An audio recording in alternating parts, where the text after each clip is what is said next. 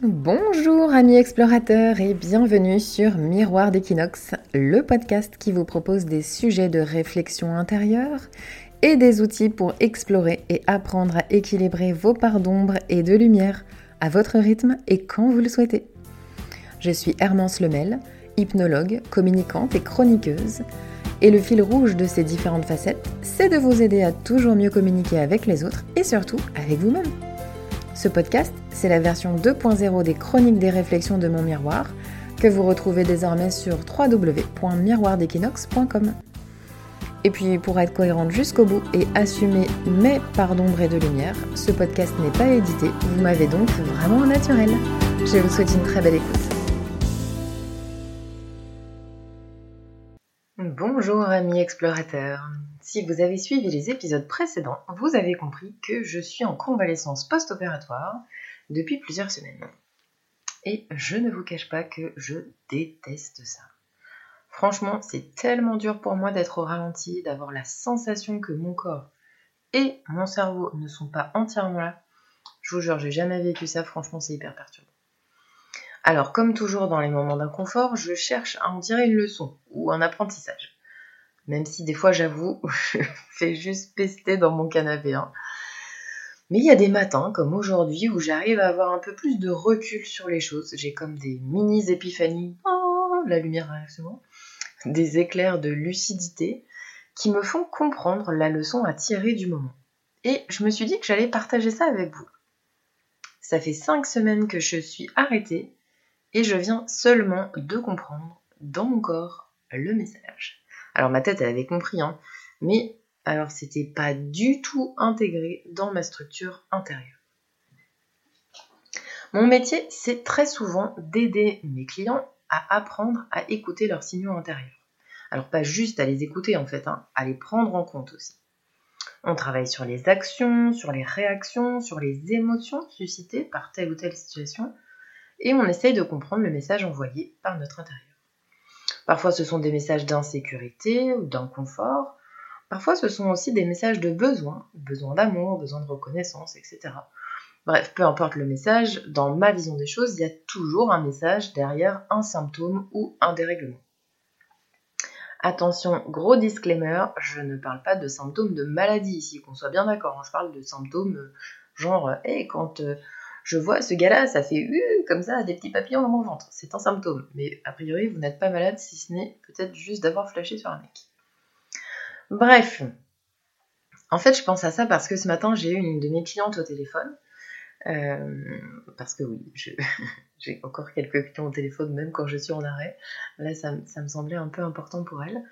Euh, elle recommençait à faire des crises d'angoisse en fait, alors que c'était pas revenu depuis un, sacré long moment. Comme je reprends que dans trois semaines, mais du coup c'était un peu longuet. Euh, elle avait besoin qu'on en parle. Et en fait, en papotant avec elle, je me rends compte que depuis notre dernière séance, euh, il y a beaucoup de choses qui ont changé dans sa vie, mais il y a une chose qui n'a pas encore changé, c'est que elle ne reconnaît pas les signaux et les messages envoyés par son corps. Et alors, ça ne m'étonne pas, ça m'amène à une autre des nombreuses discussions que j'ai souvent au cabinet à propos des gens qui veulent perdre du poids et à qui je dis que je ne les aiderai pas à faire ça.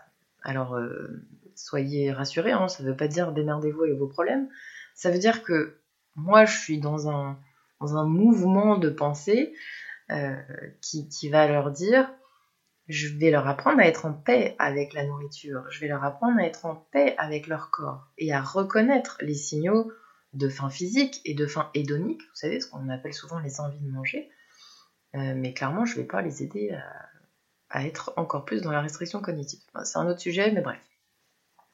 Et en fait, bizarrement, euh, apprendre à reconnaître nos signaux de messages physiologiques, boire, manger, dormir, faire pipi, bah, se fait plus trop de manière hyper claire. Alors forcément, les signaux des étages du dessus, alors je parle des étages parce que dans la tête j'ai le, le visuel de la pyramide de Maslow, euh, donc tout en bas, il y a les besoins physiologiques, et puis ensuite, il y a les autres besoins. Donc si déjà, j'arrive pas à gérer la base, forcément, je vais galérer avec les étages au-dessus.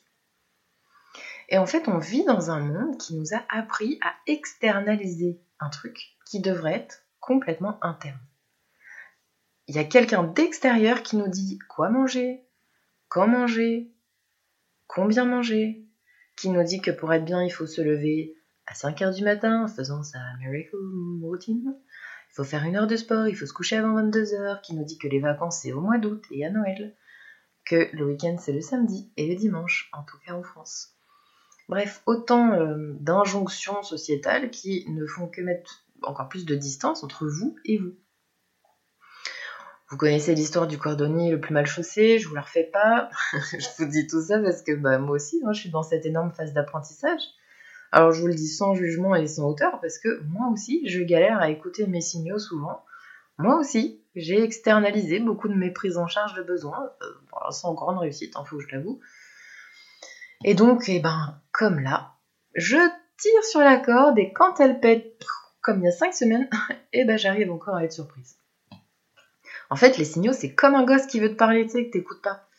Et du coup, il se met à crier de plus en plus fort jusqu'à ce que tu réagisses. Bah, ton intérieur, en fait, c'est pareil.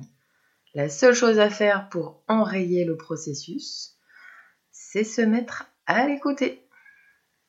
Moi, bah, je dois apprendre à me reposer quand je suis fatiguée. Oui, c'est bizarre, mais c'est un apprentissage que je dois faire.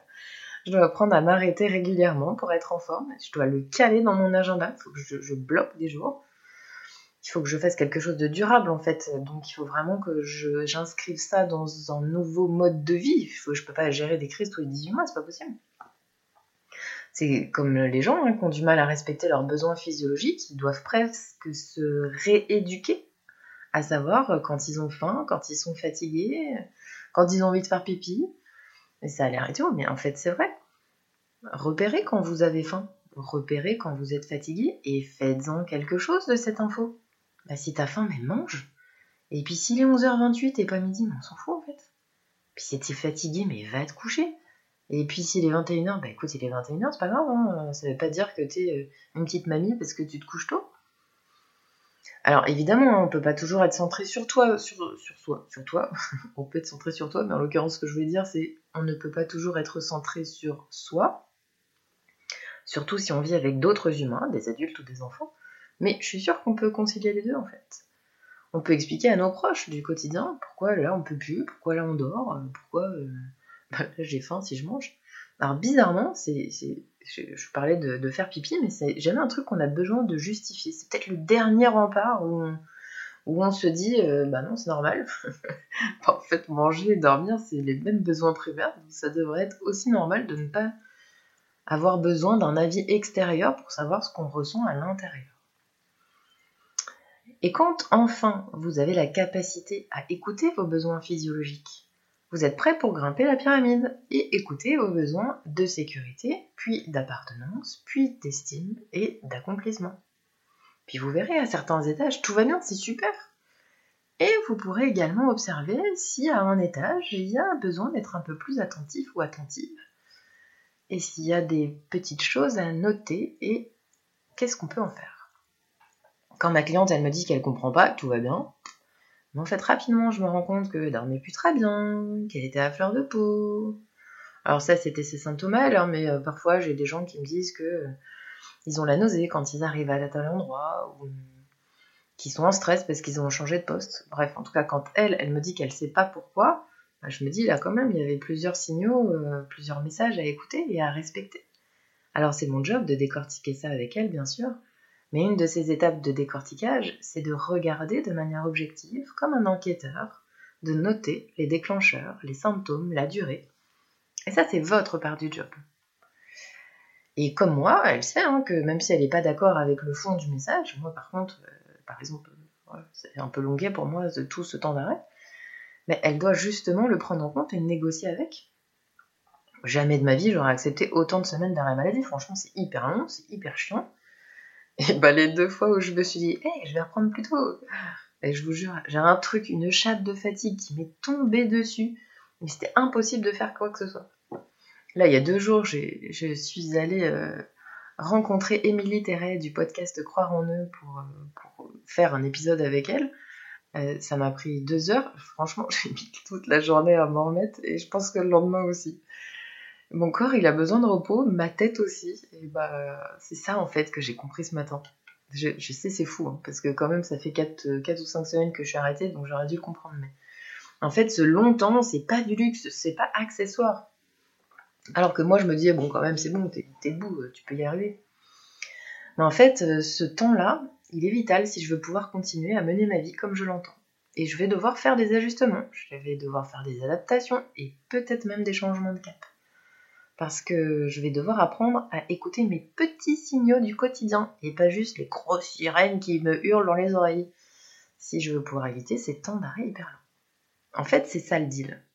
Accepter d'écouter au quotidien pour éviter les hurlements de la crise. Et je vous invite de tout cœur à en faire un de vos objectifs de l'année si c'est quelque chose qui n'est pas déjà familier pour vous. Franchement, vous ne pourrez gagner qu'en confort et en lumière. Et encore une fois, si vous n'arrivez pas toujours à avoir le recul nécessaire, parlez-en aux gens qui vous connaissent bien, en qui vous avez confiance, euh, auprès de professionnels aussi si vous avez envie, mais c'est pas forcément toujours euh, nécessaire.